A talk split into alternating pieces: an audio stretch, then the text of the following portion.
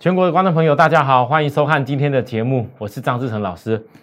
好，台北股市今天并没有延续昨天开低走高的气势哦。那我认为有一个很重要的事情，还是告诉大家，我再强调一次，我我我这个操作的一个很重要理念就是，投资人如果懂得可以高档的时间不要追到股票，不要去追股票，而在高点的股票。在回档过程下来当中，千万不要你在守株待兔的时间里面，到了反而当大盘教科书教的技术指标在到了超卖区的时候，你们反而很恐慌。你看这一段时间，不管从恒大事件、中国大陆限电到前几天美国喊得沸沸扬扬的债务违约，我昨天特别跟大家再分析一次，你要分得出来什么叫真利空，什么叫假利空。所以昨天大盘。开低走高，拉个红红棒下影线的时候，我告诉大家这个叫止跌线。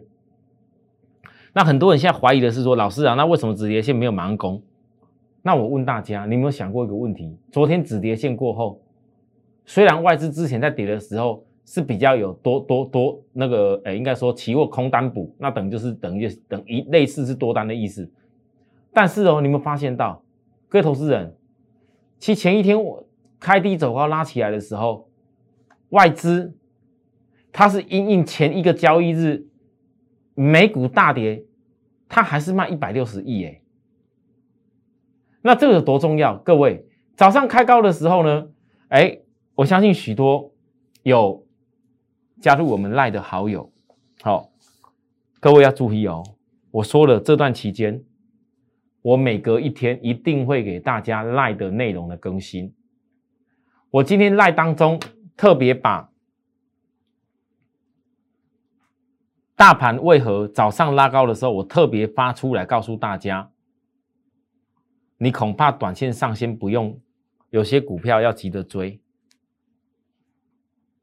我今天特别把外资昨天期货为什么空单减的原因，包含我分析了，我在这个地方分析了为何指数要先压下来，要等着低低的去接的原因。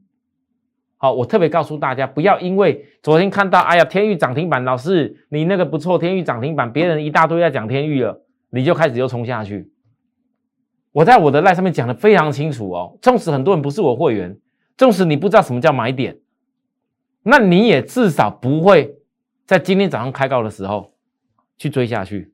所以各位投资人，你加入我的赖，加入我的 Telegram，我说了这段日子里面第四季。很重要，很多人是可以再度反败为胜的过程当中，怎么做会成功？我一定会在我赖上面每每隔一天更新给大家看。哦，好，那现在来，有的人因为没有加我们赖的，我电上车还是解释一下。哦，你想想看，昨天开低走高差这么多，外资卖一百六十亿，那你再看一下昨天外资为什么收盘的时候期货是负的？昨天反而是多单是减少，昨天开低走高卖一百六十亿，代表外资现货没有买到。而昨天开低走高的时候，外资你会发现他付的这些口数跟前几天买的口数差不多。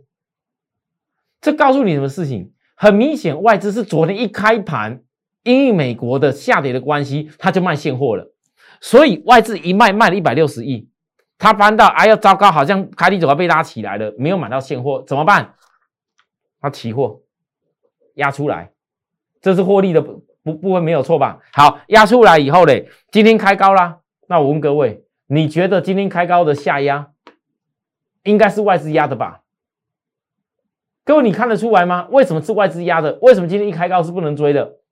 因为外资昨天卖一百六十亿，你觉得外资是吃素的吗？有可能昨天卖一百六十，一百六十亿，哎。今天开低走高，我看到美国盘大涨，然后今天台股开高，就赶快跟着卖了一百六十一，不管今天不计价的，赶快追回来吗？不可能。我想很多人今天看到昨天晚上美国股市拉起来，然后今天早上想赶快追下去，这是不对的。你加入我的赖的好友，你收到这些内容就知道不是追的。为什么？外资它开高下目是为了低补。他为了压低去补。那什么叫压低补的证据？昨天台积电外资大卖一万七千两百六十二张，联电卖了三万两千多张。那为什么联电、台积电都没有破低点？各位，这就是关键。所以在超卖区的时候，会有很多利空，会有很多消息，会很多人告诉你现行是什么大空头等等的理由。可是你回顾每一次超卖区，每一次我分析的逻辑，每一次超卖期，我告诉大家，你不要乱杀，不要乱杀，你必然会有反弹的点可以让你好好卖。我问你，你是不是到后来都有看到？那现在呢？我再教给大家一个，台积电三天不破低，就是我一个讯号。同样的，联电也是相同。来，联电，联电。昨天外资也卖三万多张啊，那那今天开高的时候你是要追吗？各位投资人，你如果看到我今天怎么通知会员的，你你会吓一跳。老师啊，你怎么可能会抓那个点抓的这样子？早上拉高的时候到几块？六十一块七耶！我告诉会员的点，所有会员都可以做见证的。昨天我在连电的部分，各位从九月六号那时候高点一路跟大家提醒。当时我在高点的时候，从低点上来，那时候破破季线的时候，告诉大家这个这个是超卖区的买点，拉上来以后过热区过热区，然后外资一直讲很好。九月六号，各位还记得吗？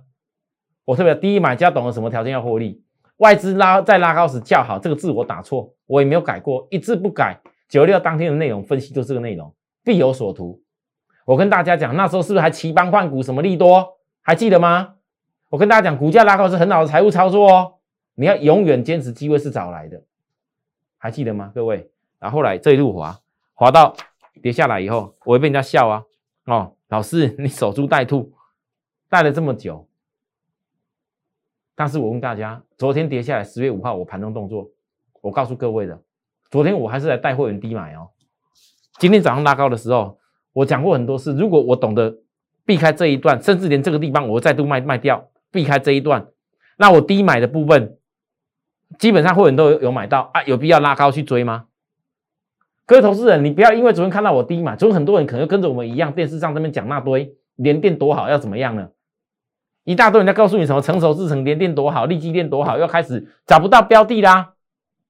之前讲过都大跌啦，不知道要讲什么标的啦，呃，开始要讲连电、台积电呢，利基电呢。但是我要告诉各位，我不希望你看我的节目。我不希望你看我的节目，看了以后自己才决定自己去这边追追或者杀。我希望你看我电视节目是，如果你愿意跟着我去好好锁定每一个关键环节的人，我欢迎。但是如果你看我电视节目，你还没有学到一些好的方法，然后训练的很纯熟的时候，请你跟不上的人，你不要只有看电视自己做。好，我要必须要强调，尤其有点资金的朋友，我甚至先跟大家强调，我再来会做区间价差。为什么做区间价差？我不用交代了，因为我已经带着大家在高点的时候，我的节目解盘已经高点的时候告诉大家，我已经帮各位省了多少成本，省了多少？不要追的人，包含卖掉的人，你省了多少成本了？连跌下来到低点，外资卖成这样子的时候，我还是告诉大家我做什么动作啊？到了这个地方过后，我问各位，很多人今天可能要看大盘，我的 line 还特别跟大家分享，来哦，来给大家看一下。张老师哦，我我这个人说什么说什么就是什么啦，我说的跟做的绝对是一样的。很多投资朋友虽然不是我会员，但是你叫我让你去感受一下。天域昨天买到低点的是我，啊，却因为涨停板一堆分析师在叫你赶快追。我敢保证，今天很多人一定上去一开门就去追天域，因为昨天买不到，涨停了才看到。那如果你早知道外资要先压大盘，那其他的守株待兔是不是就很漂亮啦？金豪科的逻辑也一样啊。联电昨天外资还卖三点万张，外资是不是在压下来吃？很快就会知道了，有没有？各位，今天早上联电开在哪边？今天早上开门在哪里？那我为什么告诉大家？我再来我会做区间价差，这是有原因的啊。因为我认为外资。如果在这个地方未来被洗掉的会反复吃货回去的话，那么它也是要反复的吃货，它可能不会马上性就拉起来。如果会马上性拉起来，昨天就吃到货了啦。这样懂我意思吗？好，我讲的很清楚喽。再来，各位投资人，你再看一下，那其实台积电、联电的做法差不多啦。那投资人就很奇怪，老师，那为什么你对于这次跌下来大盘超卖区的股票，你反而联电、台积电这些利基电，你依然还是会看好？投资人你可能觉得很奇怪，股票看好，最重要的逻辑是在于你要知道，如果现在不用再有电动车了，如果五 G 也不用再有进展了。那么我告诉你，这些公司可能我不用再看好。可是你们以前常常听题材讲五 G、讲电动车、讲什么成熟制程、讲哪些晶片缺货等等，讲一大堆理由，都在高点时候听到一大堆好，外资讲一大堆好。可是你们回头去思考，当时外资讲好的一个理由，不过也就是什么关键的点，就是跟全球通膨的因素有关。说实在话，晶圆代工的。台积电毛利率已经这么好，联电今年毛利率起来也将近快逼近四字头，利基电也已经超过百分之四十以上的毛利率。那我问大家，你觉得这些公司为什么一样以前做的是相关一样的晶片，为什么现在会变得会缺货？还今年一缺缺了这么久，为什么缺货之后一样的五 G 题材一样电动车以前不会缺，为什么现在才会缺货？各位，这就是所谓全球通膨的概念。几年以前，我自己在新庄有个房子，而且很多人也知道，我曾经我在赖坡给大家看过，哦，那时候曾经那时候那个房子我是当然很早期以前买的啦，然后曾经最坏的时候被唱衰到很低很低，那时候房地产景气不好，我印象很深刻，我很多邻居也认识我，我很多朋友也知道我。老师啊，按你那个房子买在买在那那种地段啊，突然间人家都讲那个重灾区价格跌成这样子了，那你以后怎么办？我就讲一句，房地产只是股市比较长时间的波动，跟股市不一样而已。那股市你回想几年几年几年前那时候，你看一看当时台北台北市的房子一平中山区可以掉一平剩下七十五万的时候。你就看看新庄那布都新不好的时候，人家喊到一平多少钱？你看看现在，几年前那时候台北股市的点位在哪里？不到一万点，对吧？啊，现在呢在哪里？这告诉他什么事情？你不管是股票市场，不管是产业经济里头的一些产品，包含到所谓房地产，其实概念都相同。现在反正很多人开始怕啊，万一钢材涨价了啊，万一原物料什么涨价了啊，万一现在我房子不赶快买，以后越涨价越越凶怎么办？各位，你想一下，你有这么急吗？啊，买房子跟买股票道理一样嘛？那你只要把这个趋势确定还没结束之下，你去打一个，也许突然之间啊，人家有比较降价的机会，人家有比较便宜机会，你下去买。好像很多人买房子，你不会瞬间就跑下去买了，对吧？啊，房地产可不可以赚？可以哦。你懂得低买高卖还是要赚，还是可以赚呢？那你们回想一下，为什么房地产这种房子的东西，你不会瞬间冲下去买它？甚至你有时候想说，哎呦，人家开那么高价啊，我把它杀一下好了，我等等看有没有稍微低一点哦，我再来买，会不会会不会？呃呃哎，最近有的成交量比较低，或有的人想想说。哦，想杀出来，看不要便宜捡捡便宜的机会。你房地产这么想，那为什么股票你不会这样做？为什么股票你不会？各位投资人，你告诉我为什么股票你不会？只有个原因，因为你会被眼前的股价迷惑。你把那个本来应该是长线利多，你把它当成短线马上要飙的利多。我告诉各位，懂产业跟不懂产业差在这个地方。很多投资人看新闻做股票，为什么会失败？看人家的怎么连线，看人家很多分析师每次今天涨了，我告诉各位，天域涨上来了。我昨天特别讲天域有什么特别大利多吗？我我就讲个重点，就是超级低本利比。为什么我买就是买低本利比，我可以赚？别人可能会讲一堆啊，这驱动 IC 报价怎么怎么样了啊？新闻又拿出来哦，利多什么样了啊？天域涨停板了又怎么样？驱动 IC 怎么样了？不好意思，买不到驱动 IC。昨天告诉你去追追追敦泰，结果我我我我有告诉大家追敦泰吗？没有啊，我还是一样的做法，一样的公司总是有有机会出来，就好像谁来金策这里的时候，我怎么提醒大家守株待兔的？到今天。守株待兔，即将要低点对低点的二十一天转折了。我问大家，反正大黑棒这么丑的时候，你守株待兔跟我守株待兔到今天指标值二十二了。我问各位，再来，不就是可以准备伸出手了吗？守株待兔重不重要？很多投资人哦，哎，我说真的，也很可爱啊。有人帮我取个名字，这叫做外号，叫做守株待兔。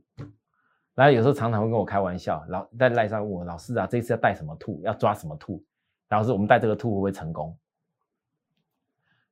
我只能说，我守株待兔这四个字，如果能够深深的烙印在许多人的心里面，如果能够让许多人学会股票投资，你要先懂什么叫产业未来的机会，然后再看看架构合不合理，然后你去用守株待兔的方法，不管守株待兔低点，连守株待兔高点。你能够做的成功，我觉得那都很棒。很多投资的观念其实就是人生生活的一个累积。我希望投资人你千万不要股票市场投资，你搞来搞去搞到最后，真的过去这一年，太多人都因为追高杀低，太多人都因为就好像一样一家热门的时候，九十几块的域名，多少人叫你买？将近快六字头的星星。多少人告诉你要买？你可以笑我这两两个多月沉沦在这里没什么动，你也可以笑我域名咱们老师啊还要看什么季线扣底高到扣底低？我话讲的很直接，你可以笑我，但是我问你，许多投资人，我从来笑过你们，你们买了一大堆之前高点买天域，高点买敦泰啊，买了一大堆高点买的那些 IC 设计的股票，然后还买了一大堆其他。人家航运股买在高点的股票，还买了一大堆哦，那些最近破低点的，之前流行的那些这面板高点也是之前也是你们很多人买的啊，对不对？我从来吓过你们吗？啊，买买航空股，好疫苗股，那时候看的疫苗好的时候是追疫苗的，钢铁股啊，钢铁股看钢铁股中钢涨上来就开始讲哪些中中小型的钢铁股要追。你请问各位，现在那些人在怎么分析？我从来笑过你们吗？我没有。我但是我相信很多人会笑我，会笑我。老师，你域名搞来搞去也在两个多月在这里，但你们没想过，我为什么愿意陪着会员从季线扣底高到扣底低下来？那我为什么会在季线扣底高扣底低的过程里面，我会去分析它的量价结构？今天域名是。早上还还有还有过三天的高点啊，今天后来压回收黑 K，好小跌，那这个是不是叫做回档量缩？我问大家，昨天涨的时候稍微有点量，今天回档这是在量缩。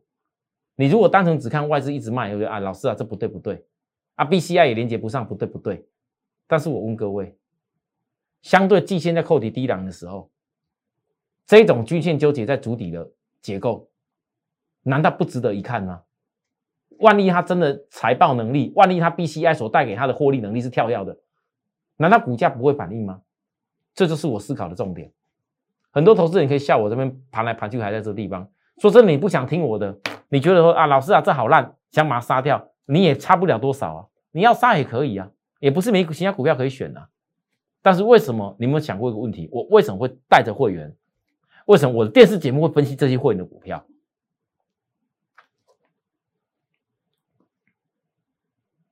因为它的架构跟别人长得不一样，你们看得出来吗？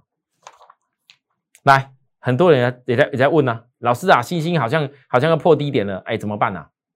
哦，各各位，你有没有仔细想过问题？现在到了现在，呃，现在很多人觉得星星比域名烂，哦，很多朋友带着带着那个股票来找我啦。那我我告诉各位，你们不要把一个族群同样同同一样看。说句实在话。万海长隆、阳明高低点涨的都一样吗？也不是哎，域名星星好像感觉上波动，散装航运波动比较接近，但实际上过去所有的高低点的转折，其他都比玉米慢一步。我交代这样就好了，其他我没什么好讲。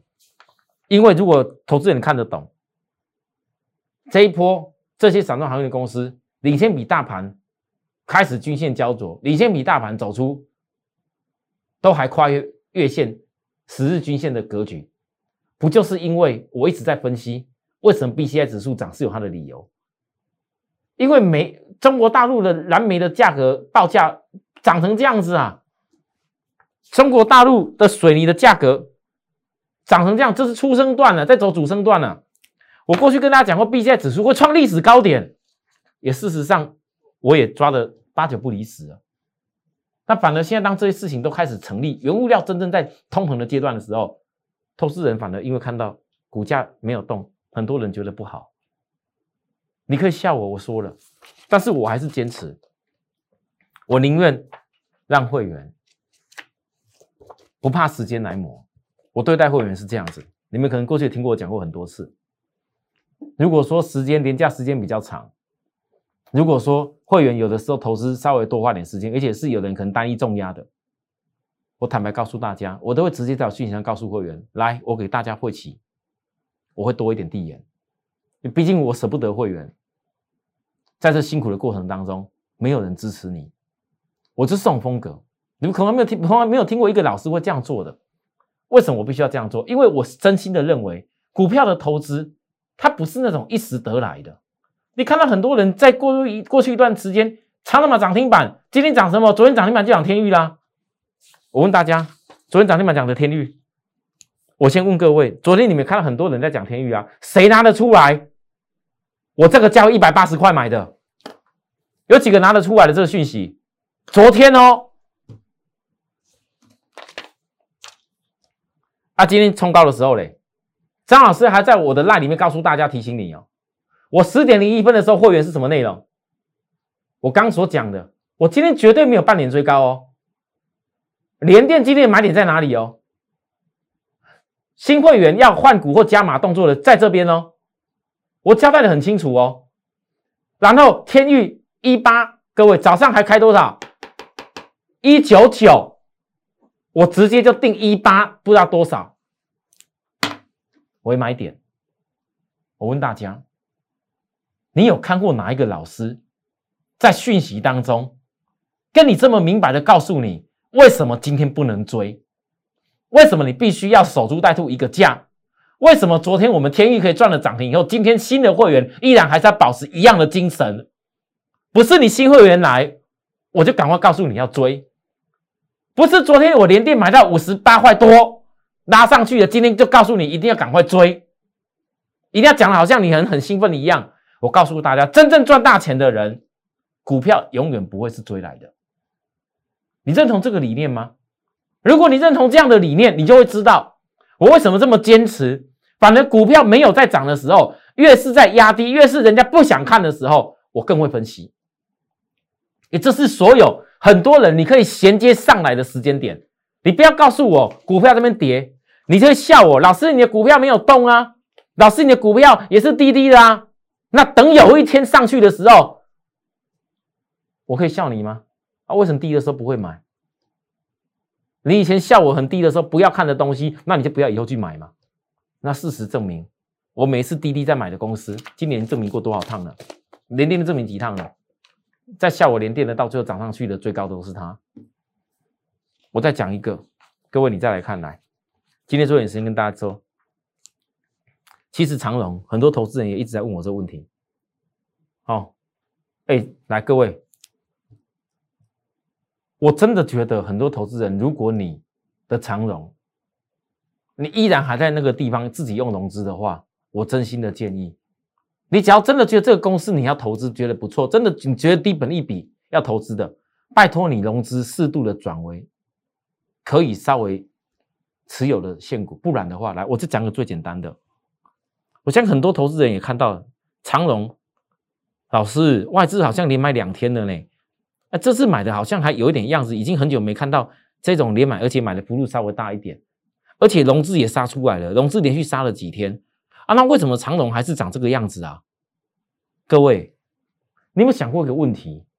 确实啊，几乎每一次你看长荣，只要到了超卖区的时候，外资只要回来买，有连续买超过几天以上的时候，那都会形成一个短线的低点。